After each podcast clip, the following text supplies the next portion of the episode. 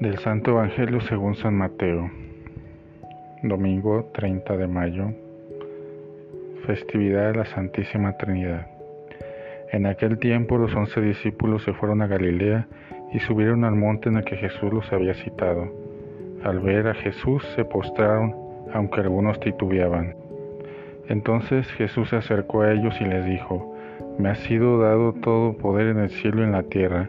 Vayan pues y hagan discípulos a todos los pueblos, bautizándolos en el nombre del Padre y del Hijo y del Espíritu Santo, y enseñándoles a cumplir todo cuanto yo les he mandado. Sepan que yo estoy con ustedes todos los días hasta el fin del mundo. Palabra del Señor. Dichoso el pueblo escogido por Dios. Gloria al Padre y al Hijo y al Espíritu Santo. El tiempo litúrgico ordinario inicia con la solemnidad de la Santísima Trinidad, el misterio que está en el centro y en el corazón de la fe cristiana. Dios es uno en tres personas, Padre, Hijo y Espíritu Santo.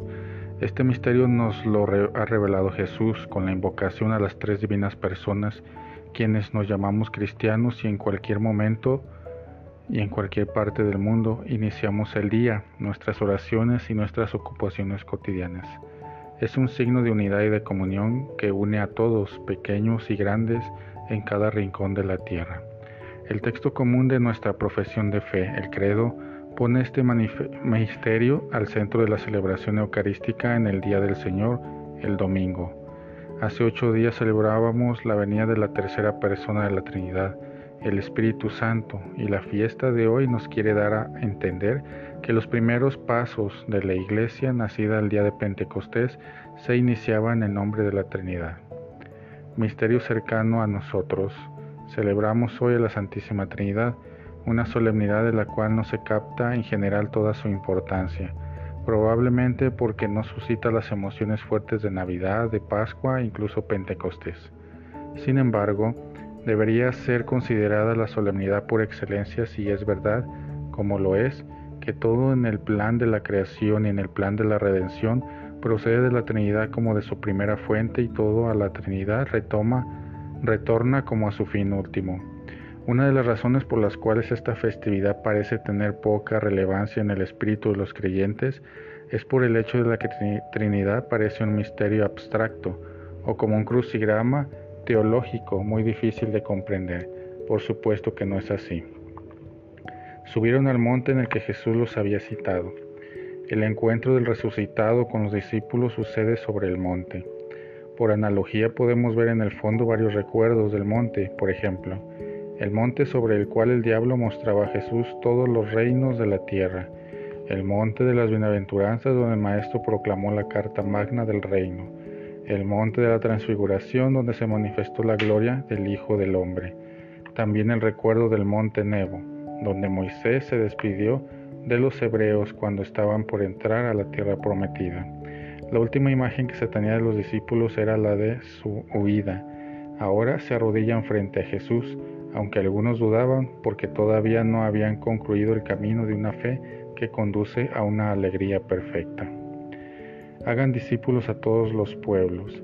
El tiempo después de Pentecostés es el tiempo de la iglesia, es decir, el tiempo de cumplir la misión de llevar el Evangelio a todos los pueblos. La comunidad de los creyentes está llamada a cumplir cada día lo que sucedió en Pentecostés.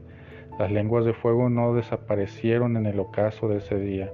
Son el verdadero tesoro de sabiduría que el Señor ha donado a los discípulos para que se dejen saturar de su calor y de su luminosidad para reunir a los que están dispersos y esclavizados por los patrones de este mundo. En Pentecostés nace una iglesia que habla de la solidaridad con claridad y con nueva fuerza el lenguaje del amor por todos, el lenguaje de la paz entre todos los pueblos. Graba hoy en tu corazón que el Señor es el Dios del cielo y la tierra.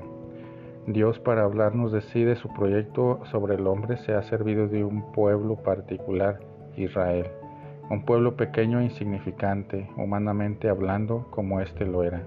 Él se convertiría en el vehículo de la revelación divina para todos los pueblos, como lo veremos en la primera lectura de este domingo.